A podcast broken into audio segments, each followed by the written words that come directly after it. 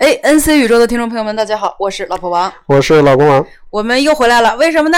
因为老公王觉得吐槽吐的不开心啊，吐的不尽兴啊，他还要吐很多东西。对我还是有很多东西要要吐槽的，包括这个这个这个马斯克这个这个各式各样的这种创想。呃，我为什么这么讲呢？就是我。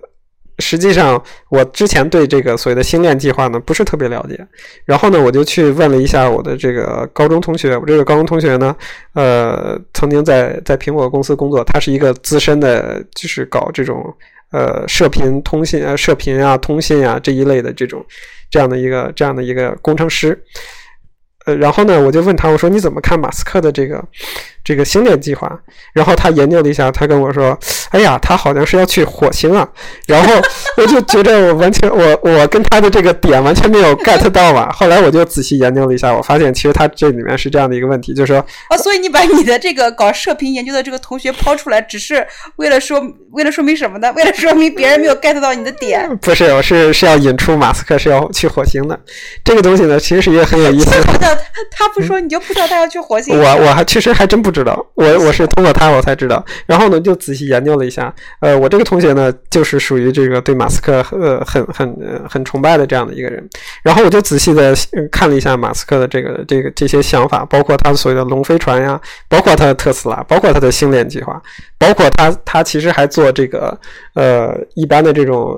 这种房子的这个房檐的这个重新设计，它房檐重新设计就是就是呃上面的这个普通的砖瓦块全部变成太阳能的这个砖瓦块，这样相当于就是你的这个一个斜坡上的这个房顶就全部是铺满了。呃，太阳能电池板了，它还有在这个地底下要挖一个真空管道啊，对，包括它所谓的这个 boring，它实际上它有一个公司叫 boring 呃 project，实际上就是连接啊，是呃呃加州加州和纽约吗？呃，没没没没，就加州自己，就是我忘记就是所谓的地下这种真空的这种，是不是洛杉矶到到 L A 啊？或者真空啊，或者说这种低不是洛杉矶到 San Francisco，我不知道，可能就是真空的这种低风阻的这些这些轨道啊什么的，它搞出这么多东西，呃。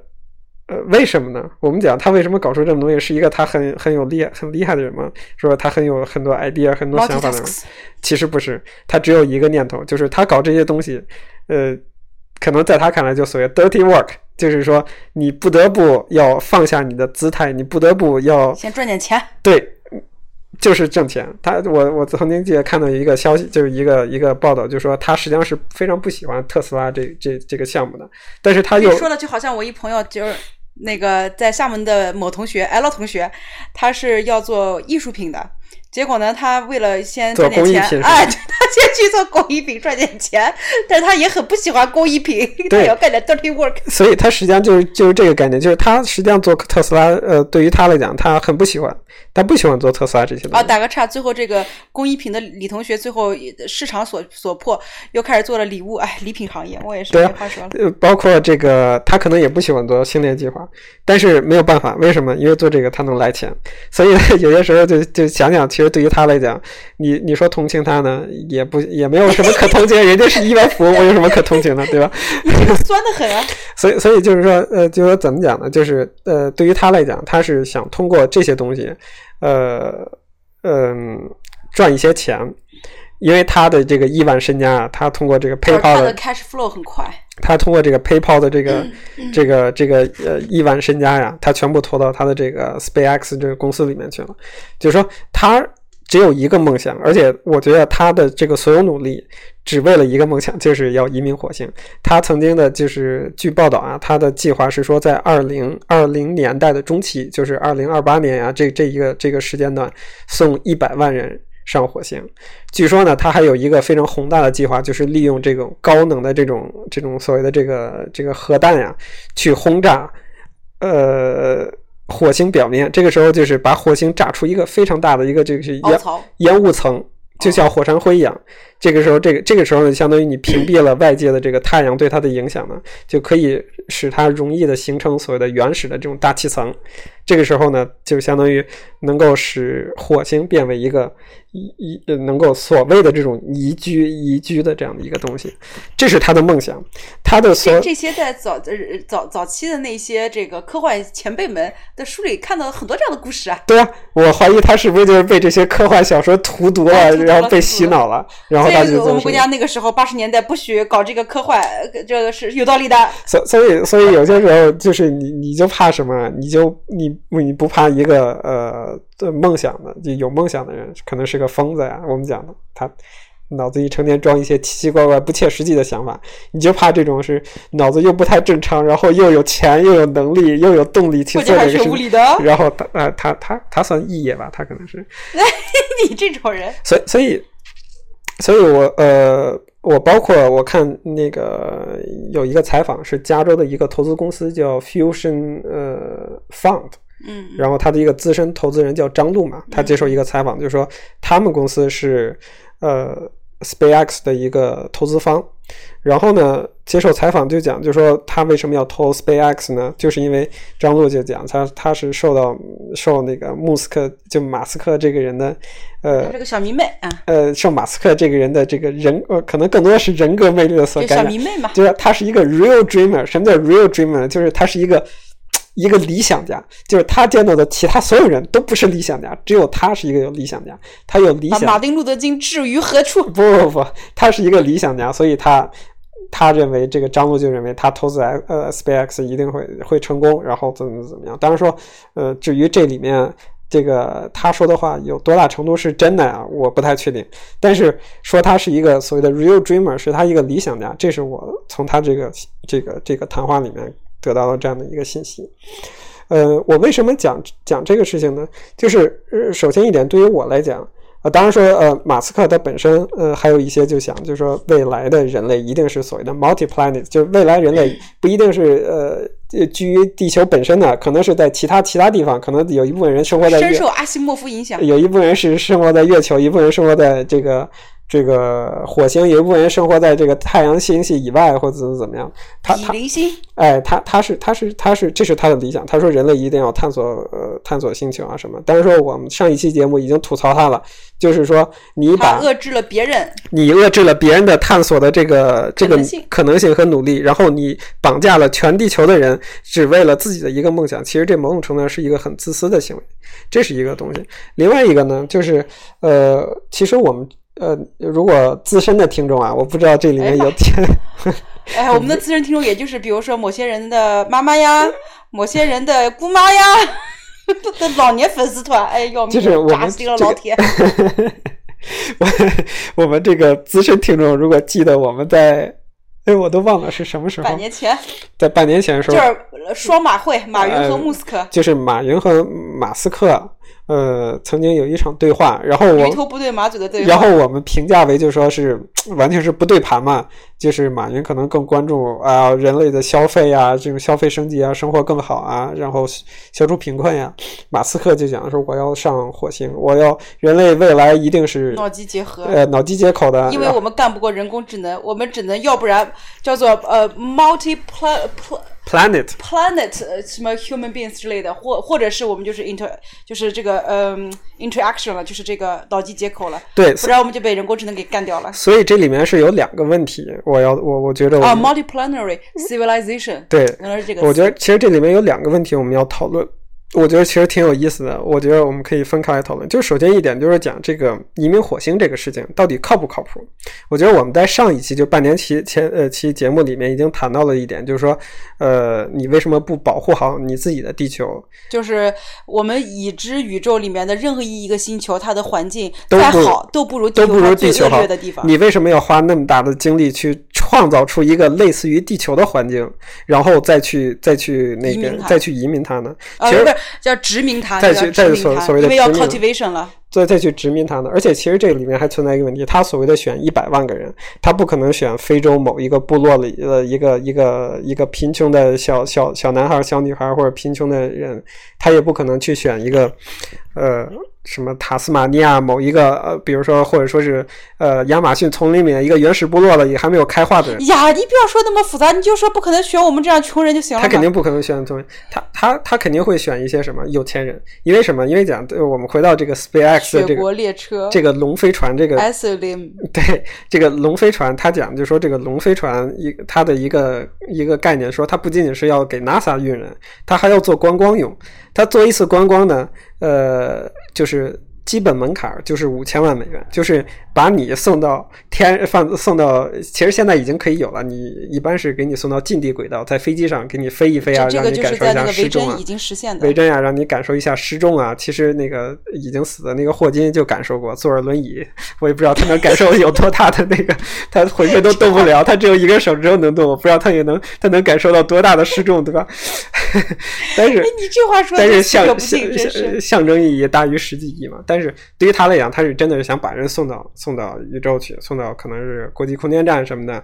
来了一一位不速之客，这位不速之客花了五千万的美元的门槛进去以后，把国际空间站一通乱搞，然后留下一地的这个一地鸡毛，然后再回来。他可能大概是这样的一个概念。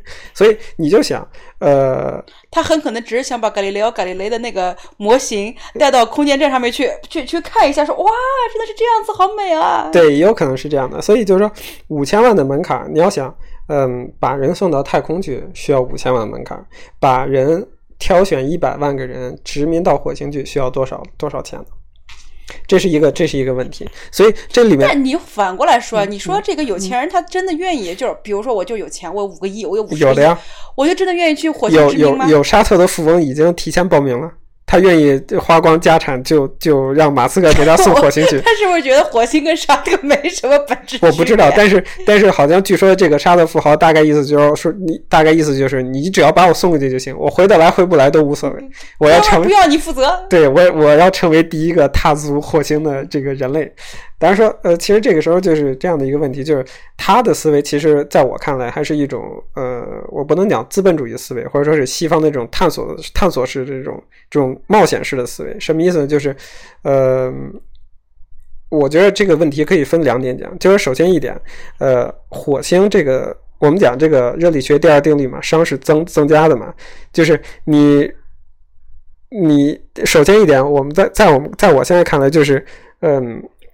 地球环境的这个总体的熵是低于火星的，你为什么要到一个呃这个熵高的这个地方去，然后你要花那么大的精精力再把呃这个火星的熵再降下来呢？这是一个这是一个问题。呃，其实连带的一个问题呢，就是说，呃，穆斯马斯克的一个基本概念呢，就是说，哦，地球已经被这些这些其他这些乱七八糟的人都搞得特别混乱了，然后这个环境也也不好了，怎么怎么样？我挑一百万的精英人士，我们到火星上去，我们创造一个。新的伊甸园，我们去创造一个新的天堂。那些人，呃，我不知道了。像马特·达蒙一样，有可能那些人，可能我挑出来的一百万人肯定会是精英了，对吧？我们到那个地方去，我们肯定生活的可可能会比这样，呃，会比现在这好。这个逻辑我没有太，当然说这是一个听得太懂，就好像，比如说以前的帝王活得好吗？活得好呀，他活得有我好吗？不见得啊。对啊，但是。哦，你就他的物质生活有我好吗？不，你你就想，比如说，呃，我们讲现在美国是当初的一一小撮的这个清教徒五月花号来的，然后创造出来这样的一个这样的一个所谓的这种移民式的国家，然后呢，它相当于是在在那个时候，相当于是呃从无到有的一个产生了一个在新的土地上新大陆产生了一个新的国家，有了这种所谓的新的体制，这个体制比欧洲的旧大陆的体制。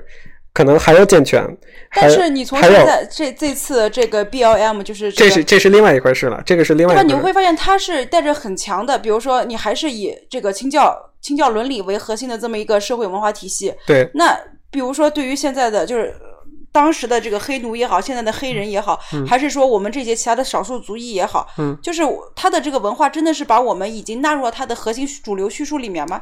并非如此。那也就是说，如果下一步你再创造了这么一个一个所谓的人类二号伊甸园，对，那它的这个主要文化是什么？它的这个文化，它真的是能够让每个人活得更开心吗？所以，所以这里面就存在这样的一个问题，就是说，当你创造一个新的呃新的社会形态领域也好，或者甚至于就是说从无到有产生一个新的社会形态，因为因为我们社我们这个科学家就讲有一种控制条件嘛，可能火星就是一个控制条件。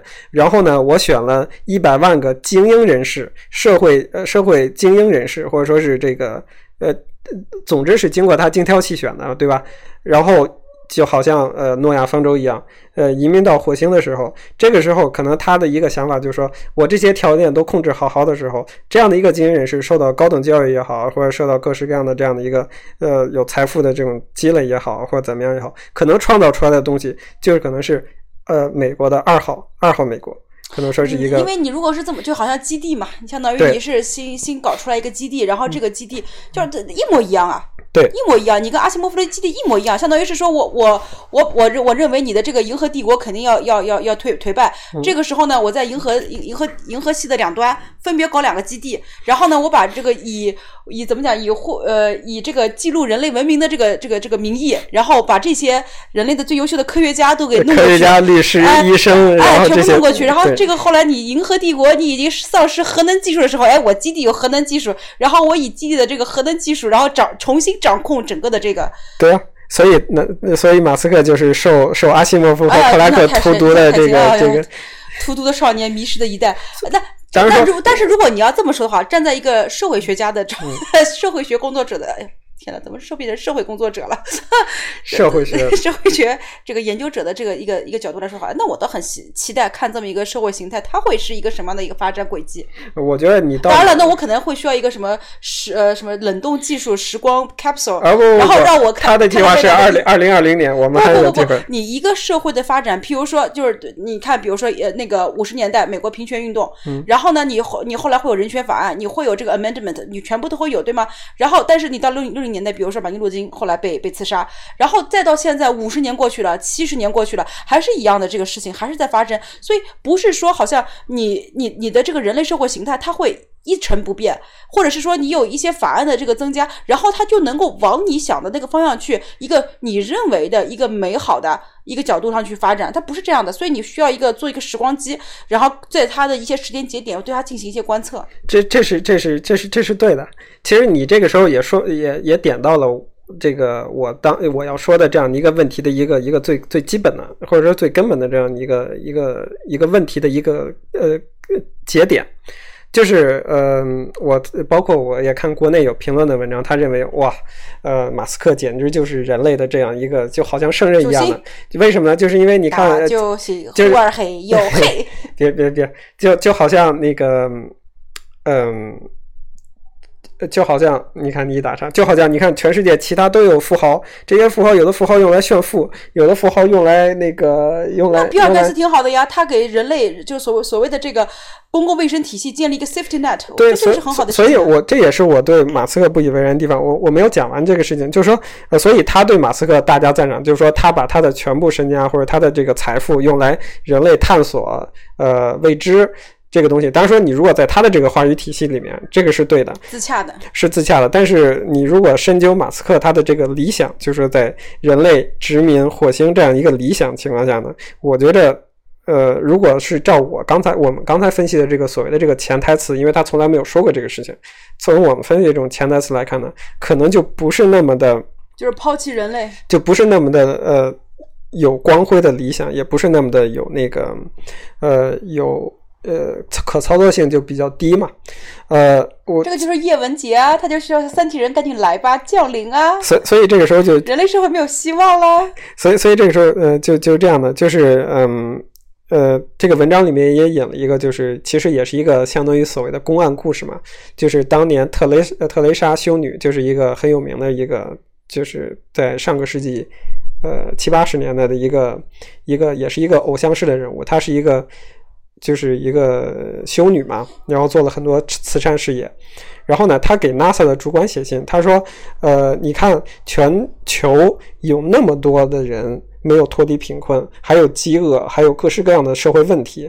你为什么你们 NASA 为什么要比那么多的钱投入到这种所谓的太空探索当中去呢？然后呢，呃，这个这个 NASA 的这个主管回答呢，就说我们的这个钱呢，实际上是用来探索未知的。这个东西就是说，保持人类的好奇心是比任何其他任何东西都重要的。这个这个东西在这个话语体系里面，我是认同的。我非常认同，我认为就是说，呃，虽然说世界上还有这么多贫困呀，还有这么多不公平，还有这么多这些这些饥饿的存在，但是人类是需要花一部分东呃一部分资金或者一部分资源来保持人类的好奇心和探索未知的。但是在我看来，马斯克呃移民火星这个事情不在其之列。为什么？因为探索未知你有很多方式，比如说呃，美国往火星上发探测器。包括美国往呃，比如说包括人类了啊，不说美国了，就是人类往地外发那个发这种 Voyage 号，就是这个旅行者号呃探测器，最后给你发个爱心哦。对啊，包括拍拍下这个拍下这个冥王星的这种呃真实照片，包括我们国家去探测月球背面，去进行这个月球背面的这种探测也好，或者我们的悟空号，包括我们的这些这些东西，都是一种探测，但是但是。我们为什么要要关注于马斯克的这个这个火星移民呢？在我看来，他就是好像一个就是满足富豪们的猎奇。他甚至于就好像一个就是就是把把屋子里面搞搞搞乱了一个小男孩，然后跑到另外一个屋子里面去，就是就是再搞乱一个屋子，再搞乱一个屋子，大概就是这样的一个概念。就是说，而且它实际上实际上一个问题就是在于你科技的目标是什么。对你科技的目，就首先就是说，因为这个一直是一个争议，就像刚才说的这个贫困问题也好，和这个和对，实际上这里面我还没有讲完的一个问题，就是说，实际上就是特蕾莎在讲这个事情的时候，其实这里面还存在这样的一个意义，就是你虽然选了一百万个社会精英人士进去，但是这里面会有绝对的公平吗？也不会有绝对的公平。有的人可能捐了，呃，就人类社会它会再再度回到二八定律，它还会再会进行一次重组。这个时候就是你不解决人类社会本质性的问题，你不搞明白人类社会本质上应该是怎么运转的时候，你急于逃离你的这样的一个所谓的在你眼里的这种泥淖，去撞到一个新的伊甸园，最后导致结果就是新的伊甸园没过几年以后也会会再次变成一个泥淖。所以克拉克他在他的一个。一个这个科幻小说里面，当时他们就是因为也是一个移民计划嘛，所以相当于是人类是不同批次，你的技术的水平不不不一样，对吧？然后你的目标不一样，就各种。然后这个时候呢，他的一个移民的这个心上的这个是个什么情况呢？哎，这是阿西莫夫的还是克拉克的啊？Anyway 了，就是他这个移民的这个是个什么呢？就是因为他当时是没有技术能力把这个人类这个活体的人类给移过去，他只是说把比如说你作为一个受精卵，你作为一个一个一个一个胚胎，呃，他当时还不是胚胎，只是这么一个更。加小低低功耗的这么一个呃方式运作，包括什么种子呀，叭叭叭叭，全部运作。然后到了之后呢，就是这个飞船自动的 activate 所有的这些东西，然后帮你孵化这这那那这。然后这个时候呢，也包含了人类的这个文明历史。但是呢，在这个人类文明历史里面，把人类黑暗的那面全部给抹抹掉了。嗯，所以这部分人他长大了之后很愉快的长大了。当然了，就是因为还有一些技术问题，他天线就是也就是出了问题，所以他最后和人类地球其实是失联了。所以最后是再去一个，就是当人类的技术已经能够把人活人给运走的时候，他们来这个地方要进行一个补给，因为他们要有个什么，有个盾啊什么，anyway 就要来补给。在这个时候才重新又发现，哎，这是一个，这还是人类的文明。但是这个时候就会发现，这个人类文明，因为他们没有任何人类的黑暗的记忆和历史，嗯，他们是一个完全的纯真的人类。但是我怀疑这一点。这个所谓的黑暗的人，这是一个假设，这其实是一个假设。其实就回到了这个这个我们讲这个诸子百家时候讲这个性人这个人之初是性本善的，还是说性本恶的？这个东西是是是是说不清楚的。这个是完全是我认为是根据外部条件的变化所导致的这么一个结果。其实因为这个里面他也埋了一个伏笔，就是说，其实在这个里面他们是有一有一种呃，就是相当于一种邪恶的生物吧，他们现在正在就是大肆的发展，就相当于也留了一个伏笔。对，所以所以这个东西就是我我就是就是讲，就是你不花精力去解决人类本身的问题，比如说提高人类的所有的这个教育程度，比如说就是消消消除贫困，消除贫困，就像马丁路德金说的一样，就是说你最后为什么会导致这么一个情况？那是因为你的这个 社会不公平，对你的种族主义、你的贫困，然后和你的歧视或者就或者主义，或者导致了最后他就是马丁路德他是做了这么一个。所以比如说你你如果不花精力，我所以我认为不是说其他不是你科技能够解决的，你科技做了再多的这个研究，你无法解决。人类的财富的不不公平问题、贫富分化问题、政治精英对于对于这个民意的裹裹挟和绑架，你解决不了这个问题。所所以这所以当我所以我就讲嘛，我认为他他移民火星这个计划，在某种程度上是一种逃避计划。对啊，或者是一种逃跑计划，叫叫人人人叫应该叫人人类失败主义计划，或者说是一种失败，就是你是没有你是不不不直面这个这个现实的。但是说这个时候还衍生出第二个，我认为我对，就是说你你去火星的 motivation 是什么呢？就是你要靠，就是不是说你去探测，而是说你要 cultivate，你要去殖民火星。你的动力是什么呢？因为你当初大航海时代是不一样的，我为了获取更多更加廉价的这个呃原材料。嗯，我需要有这么一个一个一个一个东西，然后对吧？到了现在所谓的这个 globalization，我需要一个全球市场，就是说我在一个资本主义角度上，我需要不断不断的就降低我的 cost margin，我需要有有更大的市场，但你这个编辑成本，你要降低你的编辑成本，你你的这个逻辑是能够通顺的，对吧？你现在去火星的这个 motivation 是什么呢？你的你动力是什么？创造一个新大陆，再创造一个新大陆。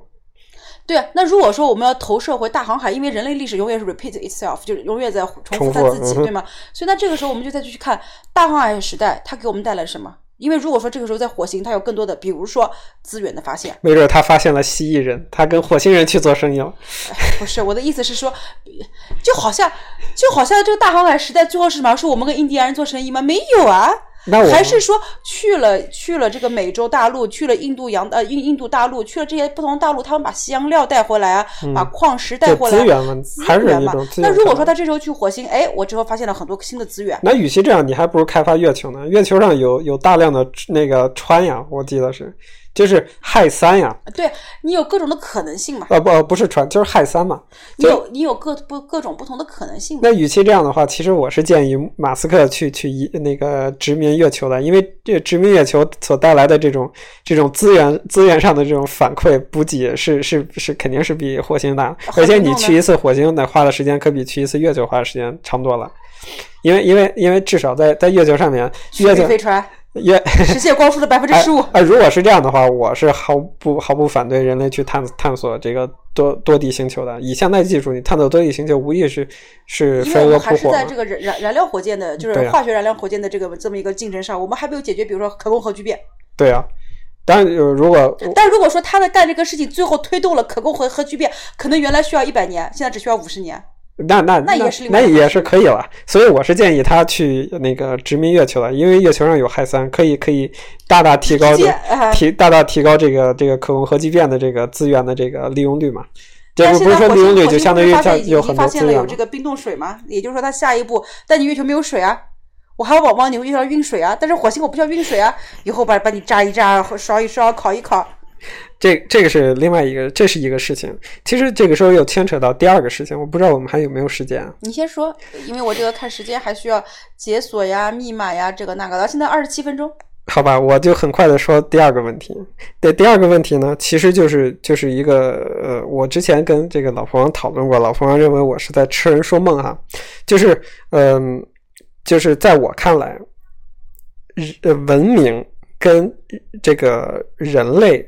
其实是可以分开的，就是说什么意思呢？就是说，呃，人类呃创造了所谓的人类文明，对吧？但是文明本身是不一定非要依托于人类本身存在的，文明是可以有多种形式。假设。比如说《黑客帝国》里面，他创造的机器文明，对这个我同意。他还有外星人文明，或者说有包括已经消失的这个所谓的玛雅文明，然后还有传说中的亚特兰斯兰蒂斯文明，有各式各样的文明，甚至于有这种。这说的好，亚特兰蒂斯和玛雅不是人一样，他不也是人啊？他是人，但但是说，就是目前，但是人类已知的文明形态都还存在于人类之上，对，还没有存在于其他的。物种或者媒介之上，它没有存哎，你说的是对的，但是这两个是不是必呃一定是锁定的呢？就是你的意思是说，文明是否和生命体是完全绑定的。呃，生命体都不一定。我对对，因为刚才说这个，因为现在出你的媒介嘛，它也有可能也有可能是其他生命，也有可能是其他生命体，比如说传说中的蜥蜴人文明，对吧？那那个都是那个都是正常的。就是说，其实我们我们之前的这个分歧就是在于文明是否可以存在于非。生命之上有可能啊，啊对啊，就是这是有可能，这是一种，这是一种。所以这个时候，我我我的，就你蜥蜴人、恐龙人、你蚂蚁人，你随便什么人啊，对，Who cares？你你你都是一种载体嘛。所以所以呃，比如说马斯克他讲，就是说。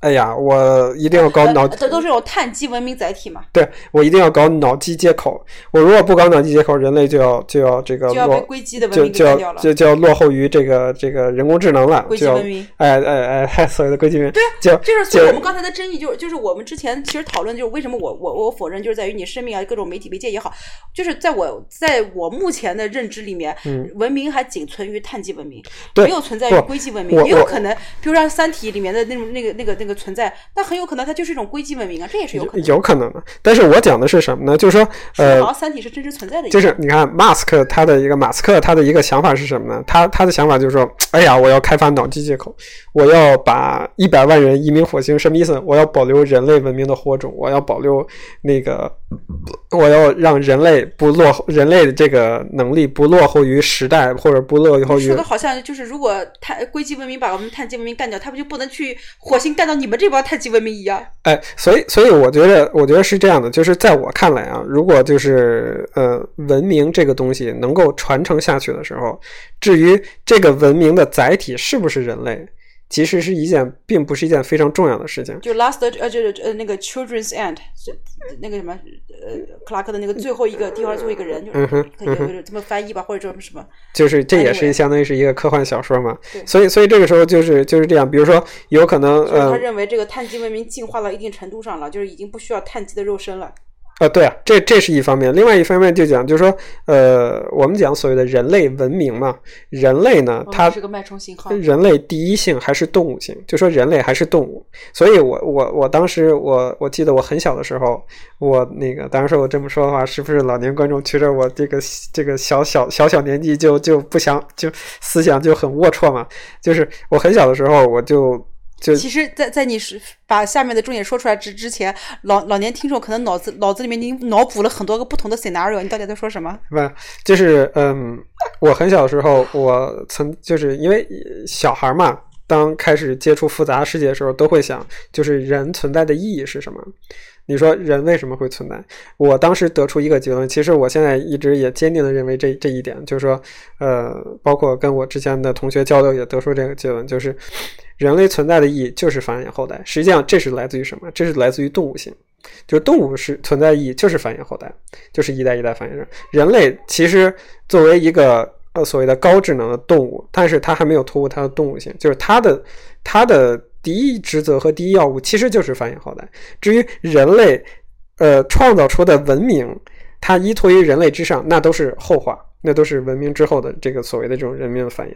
所以这个时候存在会不会存在有有这样的一个现象，就是说，嗯，有的是呃，在某种时候或者在某个时间段，人类的能力也好，智能也好，水平也好，就说脑机接口或者说不不不不不依托于脑机接口，已经跟不上这个文明本身的发展。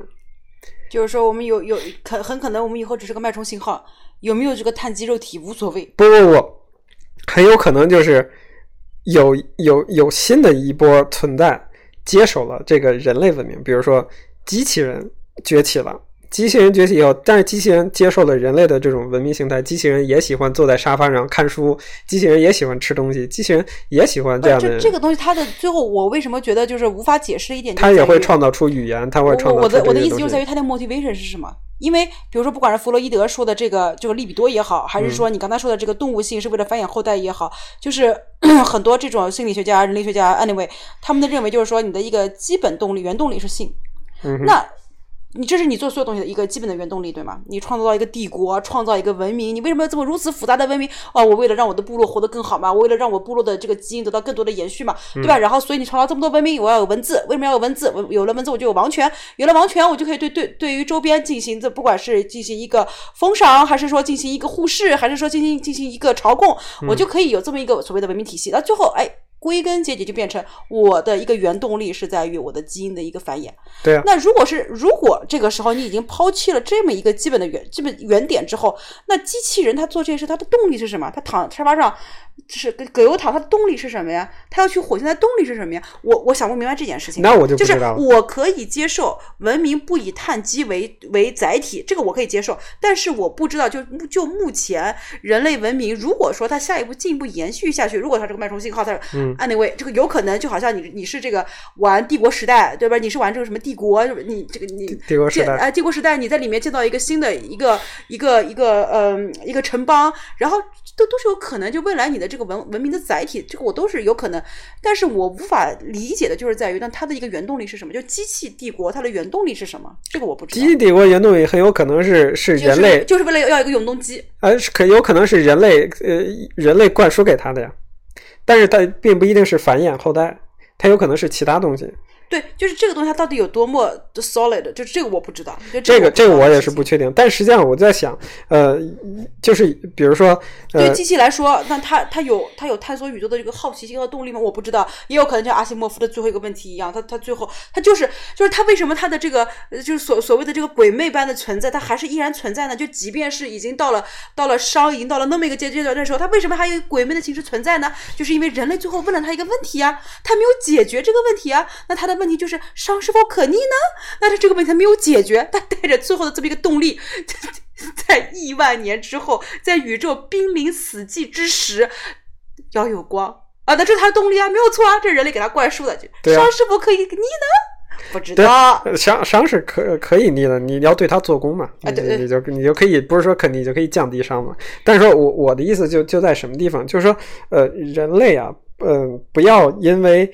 所谓的文明发展，而而感到就受到有这种那个心理压力。希望我都不我都不理解这句话哪里来的，这是什么意思？我的意思就是说，人类并不一定要追求呃，一定要追求文明的发展。他可能啊，我人类的文明可能停滞了，没有关系，因为人类作为不存在什么叫文明的发展的，就是我我我我我我这个压力在哪里，我也不知道。我就是说，你对于人类来说，你对于一个种群来说的话，它的一个动力或者它的压力来自于什么？是有了问题了。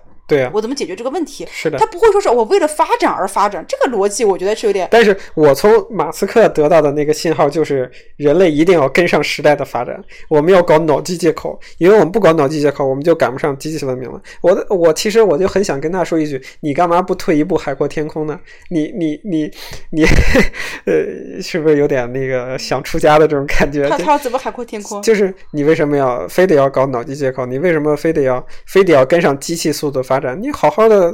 在好好的修行啊，你可以去修行。所以，所以我，所以我在某种程度上，我还是挺挺认同这个。我觉得，我们讲这个北大有一个数学系的这个同学去龙泉寺出家了嘛？何止一个啊！当然说龙泉寺有很多这个北大、清华出家的这些这些同学们嘛。其实，呃，社会上是不理解他们的，社会上认为他们他们那个。浪费了社会资源，浪费了父母的培养，浪费了这那，但是他们何尝不是去追求一种人类新的存在存在的意义呢？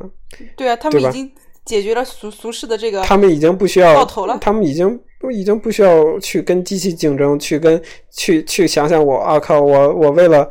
我为了能打败机器，我为了能够机器人能够能够跟机器人呃阿尔法狗，我为了能够阿跟阿尔法狗一起下棋，我要开发一个脑机接口，这样我就能赢了阿尔法狗，这是没有任何意义的事情。对啊，你你对于佛教来说，他 who cares？对，所以我觉得呃，我的我觉得我的这个整个的这个呃这个 point 这个点就在这个地方，就是说呃。我认为马斯克在这两点上面都显得很激进。无论是我，你的意思应该是说，在这几个方面，他都没有让你觉得是一个时代的。Model 是一个时代的 icon，就是时代的偶像。偶像，嗯，我觉得他在这两点上面都很激进，无论是。所以你是为了去去反反击这个 Fusion Fund 的这个张璐，他觉得 Musk 是他的一个呃 dreamer，对他是个 real dreamer，他是他是我的偶像。对我我我，所以你搞了半天只是为了跟一个小姑娘争辩这个东西，哎呀，我要了命了！我都不知道张璐是个小姑娘。小姑娘。好吧，所以所以在我看来，呃，在我看来，这这两点。呃，促使我认为，其实马斯克在这方面是是一个非常激进的人。实际上，你也能看出来，他无论是他从他的这个说话和他的这个行事风格来看的话，其实。